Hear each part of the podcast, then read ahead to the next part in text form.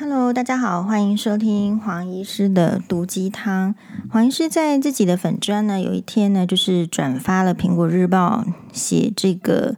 诶，胸腔外科医师，我记得他是胸腔外科医师，也是激进党的。上次好像也有代表激进党出来，这个，嗯，担任不分区立委的这个。呃，选举的一个代表，好，但是嗯，激进党的话只有陈柏惟一个人选上嘛，哈，所以吴欣岱医师就没有选上。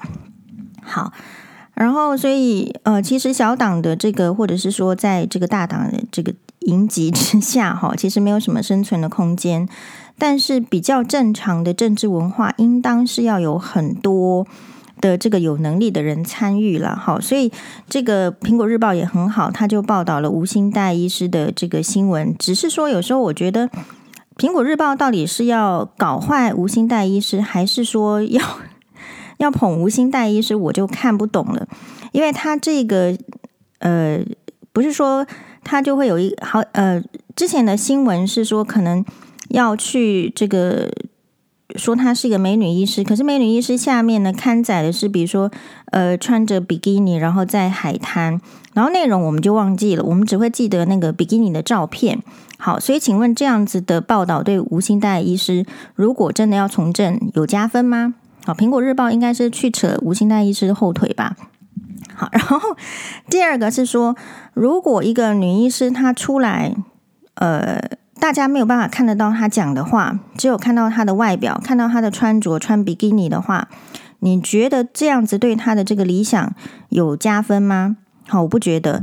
因为如果是这样子的话，大家很容易就被模糊焦点。这个世界本来就很容易被外表模糊焦点，比如说我们的男性啊，比如说看到人家那个女生是巨乳，就就被模糊焦点了，或 就或者说我们的这个社会是不是有人家出来说？呃，我是这个美女，然后你就觉得美女做的事情就一定都对呢？好，所以这个是很值得我们大家讨论的。我们是不是对于美女跟帅哥就特别的宽容？你是不是觉得马英九帅，然后你就投给他呢？然后你觉得他最近的这个双眼皮割了之后，你觉得不满意，你就觉得又不想，又觉得他怎么这么奇怪呢？大部分的人确实他并没有能力去看到别人的内在，也是因为我们要一个人要呈现内在哦，要很长时间的经营。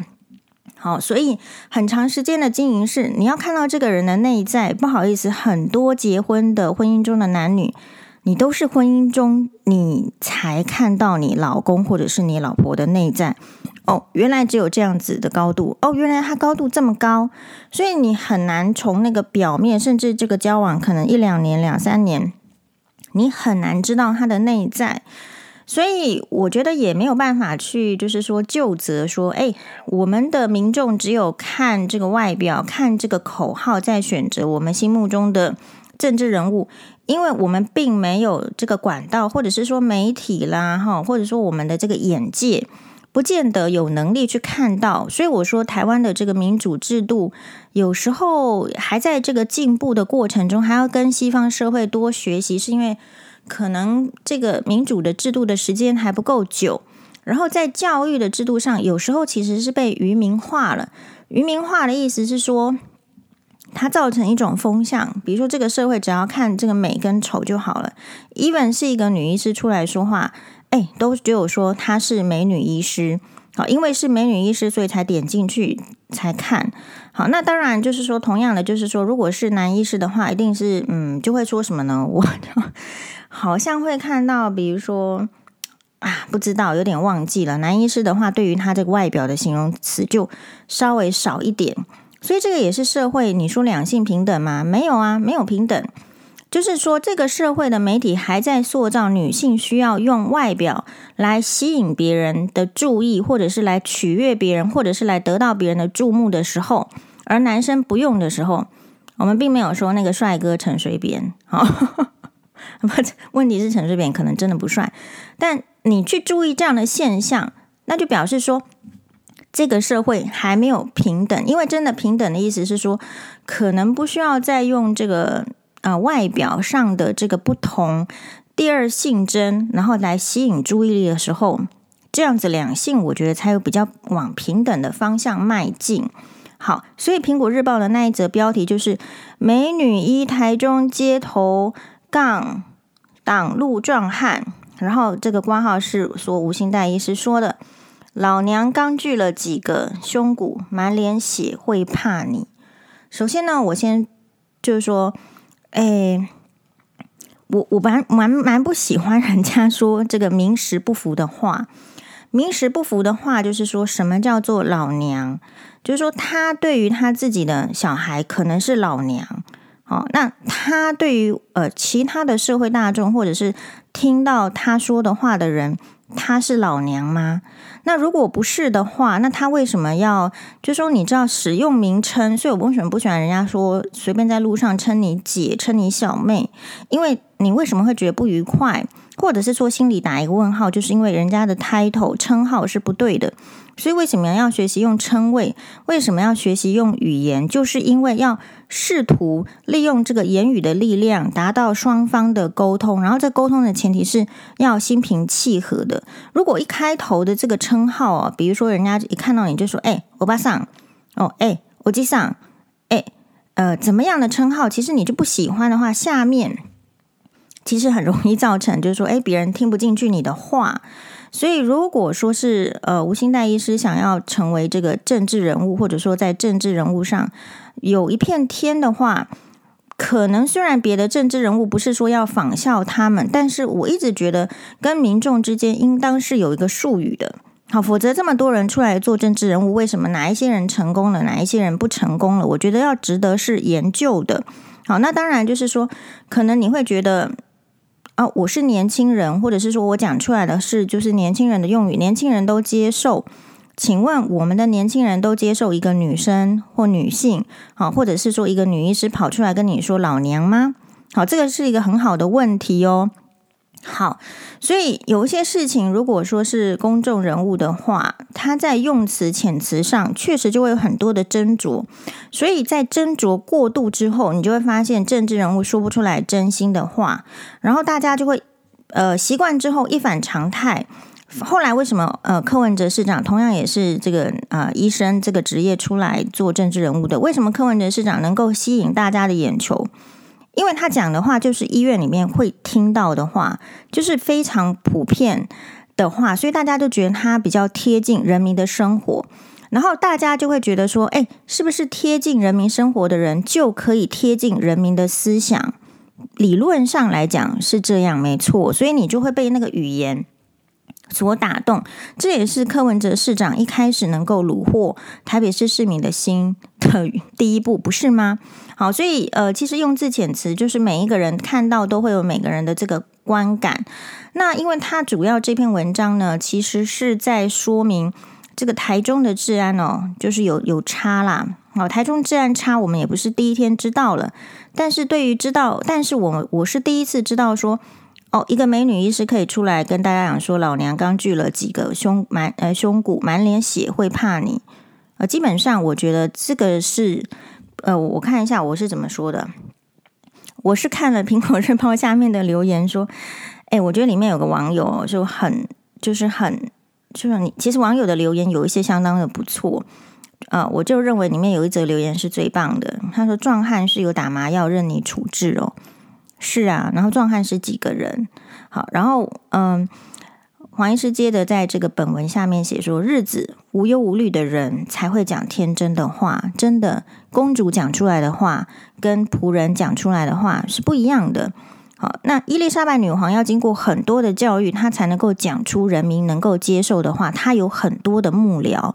如果单纯是靠自己的这个学经验背景、自己的家庭环境讲出来的话，其实就是会呈现你那个状态。好，所以我就说。”这个是不是日子无忧无虑的人才会讲天真的话？好，其实就是我认为日子无忧无虑的人，你才有可能会讲天真的话。某一些环境，枪拿出来不是就点点点点点吗？好，所以黄医师说，请理解一下为什么台中市市长卢秀燕二话不说，直接弯腰九十度鞠躬道歉。请查查墨西哥被毒枭。呃，枪杀的市长是因为自称老娘而幸免了什么吗？好，所以黄医师的这个标注是：加油卢秀燕，加油吴欣岱。好，对于某一些事情的这个困难度啊，你要先理解这件事情很困难，他已经困难到他没有办法分这个党派再去攻击，因为他已经很困难了。比如说，如果这个地方的这个财政已经很糟糕的时候，你就是要唯才呃任用嘛。好，那当然，我觉得台中的这个政治是另外一件事情，这不是我今天要这个讨论的范围啊。因为其实这个，诶，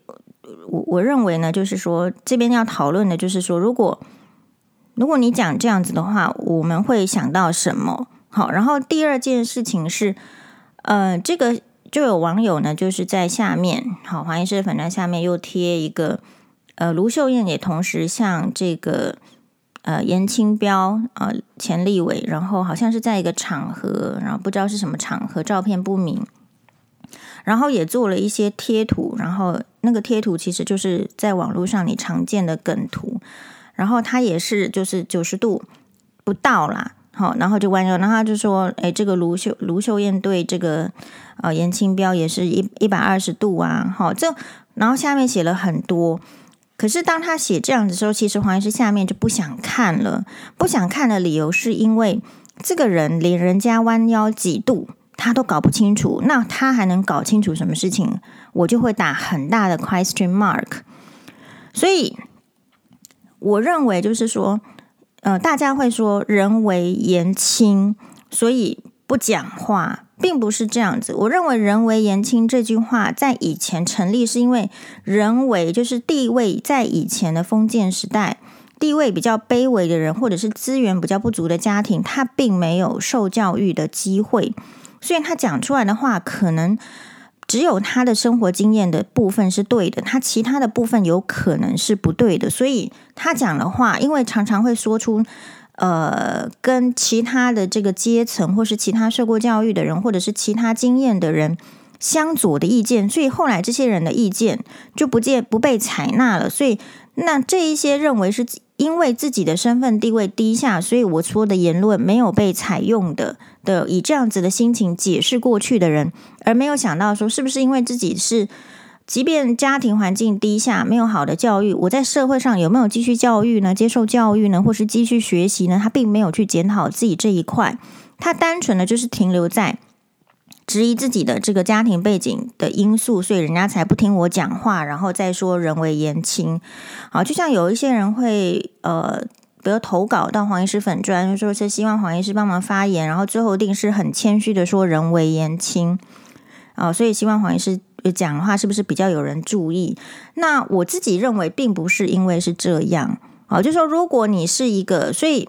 你是一个家庭背景比较。不是那么丰厚的人，你没有什么人脉了，就说你你不是不是正二代，你也不是富二代，或者说你什么代都不是，你就是第一代。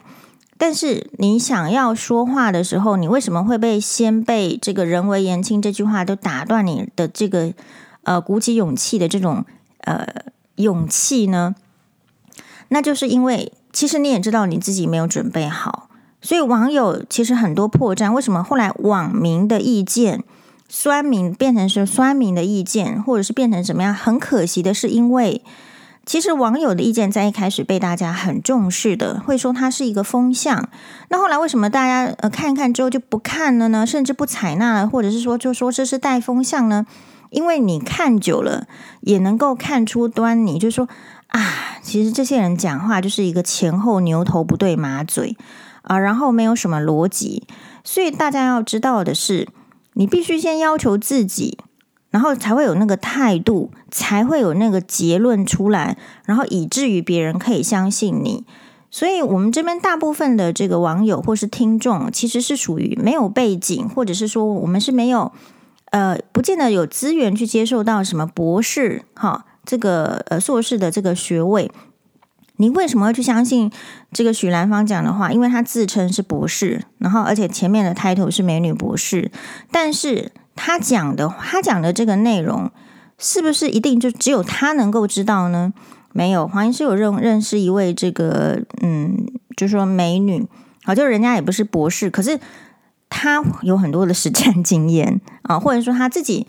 不能说是实战经验，而是因为他重视这件事情，他会有很多心得，所以他得出来的理论跟他的知识，绝对在性学方面也不亚于许兰芳哦，许兰芳博士哦。那为什么民众会被那个硕士有硕士 title 的博士 title 人就叮就吓到？是因为其实也是因为自己平时。并没有那个时间，没有那余力。我们要奔波三餐，要奔波工作，都来不及，没有时间了。要怎么能够这个呃提升自己？所以人你越没有花时间在自己身上经营自己、提升自己的话，你就越来越没有信心。其实家庭主妇黄医师认为是一个很厉害的职业，因为黄医师在做的时候，哇，真的是有那个感受，真的是够厉害。你要够聪明，够会利用时间，够会精打细算，才能够做好家庭主妇这个职业。那为什么家庭主妇好像讲出来，她走出去站出去，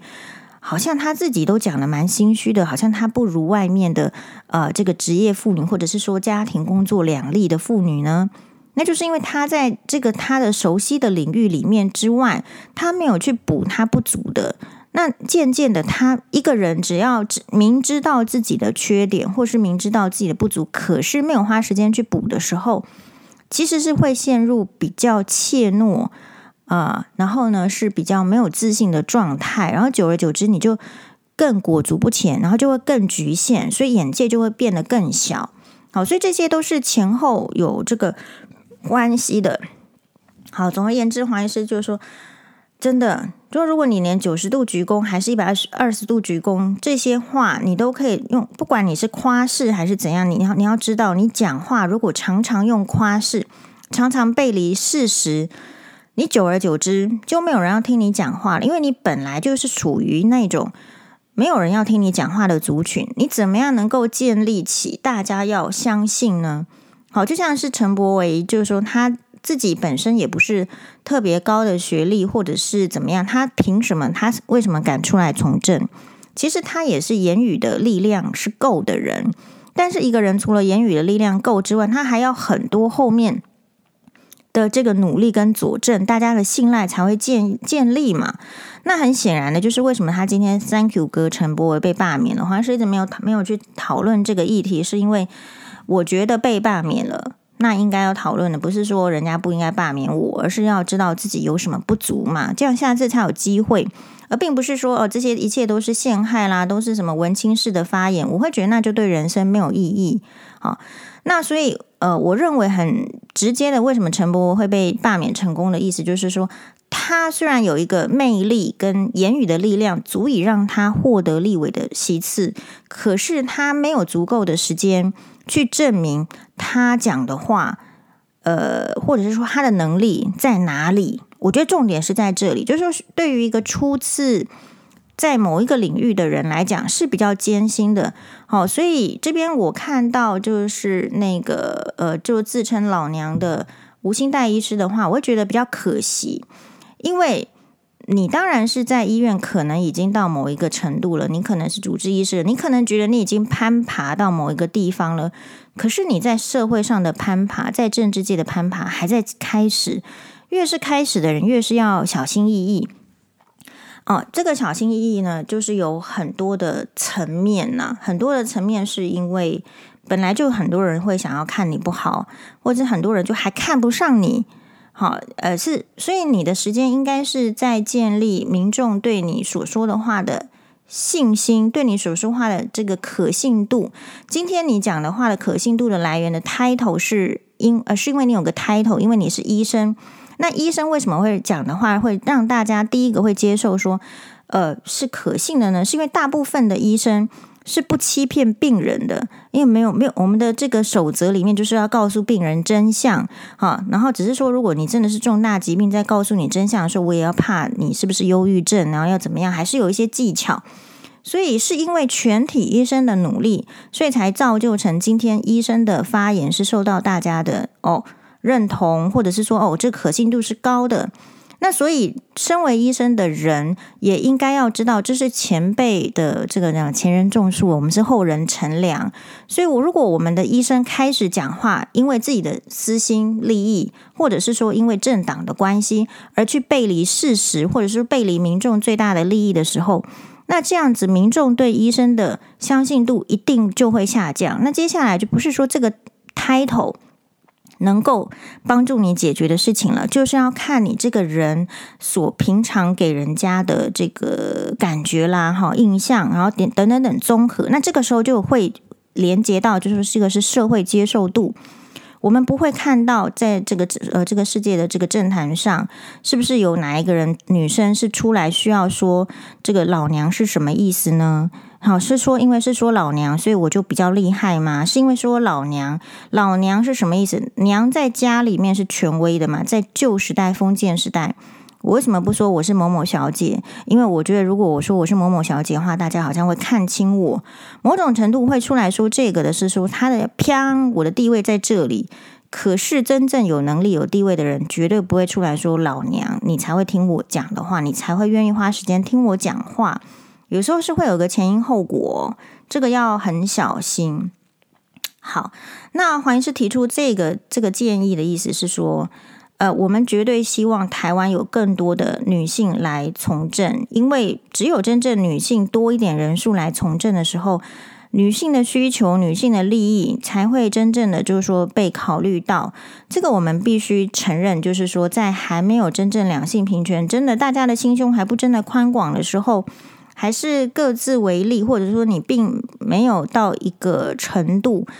呃，我最近看了这个故宫一百，有很多的心得。故宫一百是不是？我不太知道它叫是不是叫故宫一百？是不是故宫成立一百年，所以花了很多的时间去拍摄影片，然后把这个故宫前后的，比如说建筑物啦，还是它里面相应的呃故事，然后就是做成一个节目。然后每一个节目虽然是一百集，一集大概只有五五分钟，非常短。那黄医师因为本来就喜欢看宫廷剧。然后，所以我看了这出剧之后呢，呃，看了《故宫一百》之后，我收获就更大。好，比如说你，你到底是从何了解乾隆皇帝？你，你从他的这个，你一定是从戏剧中了解一开始，或者是说，呃，从你这个短短的教科书上几个字，你是没有办法了解的。但是你看了《故宫一百》，连接到他所居住的环境，或是他为什么这样设计。你才可以了解说他作为一个这个文化人的这个深度在哪里。好，虽然清朝是以这个这个尚武，就是他是骑着马打仗进入关的。那他入关之后，我觉得很难的是说，哎，明明是一个满族，是少数民族，然后他怎么样入关之后，他要去。呃，让所有的汉人服他，那他让所有的汉人服从他之余，他自己也对汉文化要有很高度的这个理解，然后产生敬意之后呢，再发扬光大，所以国力才会比较盛嘛，好，才会有这个呃康熙、乾呃雍正、乾隆这样的三个盛世。所以其实看这些哦，会有很多的心得，很多的心得就是说，即便你是在高位的人，像乾隆皇帝是他在他的这个呃这个房间啊里面呢，在格外的，他当上皇帝之后，就再辟出一个很小很小的房间，哦，大概是八铁还是还是八平，我有点搞不清楚。但他说，他就把里面呢，就是所有，因为房呃位置空间太小，所以里面都是很小型化。啊，比如说小的这个，嗯，反正东西就变小，因为平平数不大。好，但他就在里面做一个书房，这个书房是只有他能够坐进去，在里面写诗啦，好作画啊，就容得下他一个人的地方。然后这个地方呢，他摆了这个三幅呃西式的作品，好，包括王羲之的什么王洵的什么什么，然后什么有三幅作品都是稀世珍宝，所以叫做三希堂。这个也就是三希堂的由来。好，重点来了，一个人一个皇帝也可以花时间去后宫游玩呐、啊，哦，但是乾隆皇帝好像什么都做 做到了，就是还愿意花时间给自己，哎，甚至就是定了一个本来是穿龙袍嘛，还有这个自己像文人一样的衣服，就是还是要去从从中呢去给自己找到宁静下来的时间。然后抽出这个角色的时间，然后他才有办法更好。所以哦，看到这些之后，我就突然领悟到说，哦，其实他的这个文治武功、雄才大略，真的是靠自己很努力、很有心，然后要很谦卑的，才有可能达到。好，所以想想看，我们的呃，然后从看这出剧还可以看到说，以前的这个古代官员呢，是在露天的这个呃太和殿前面，好像去开会。但是现在的官员是怎么样？在冷气房里面开会，还开成这样？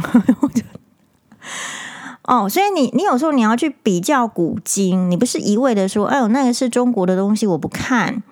它之之所以留留存下来的东西，都有机会让我们学习。好了，这个就是今天的黄医师的这个心得。好，那我去这个参加录影了。我们今天要讨论的是，呃，这个 Max Mara 的这个大意的这个事件，还有就是讨论为什么最近大家心情都不好啊，随便就拿拿出刀子来砍人呐、啊，好，然后也是从这个台中这个事情，大家开始注意到我们的社会其实变得有点暴力。接下来我们要怎么办？好，谢谢大家的收听，马丹呢。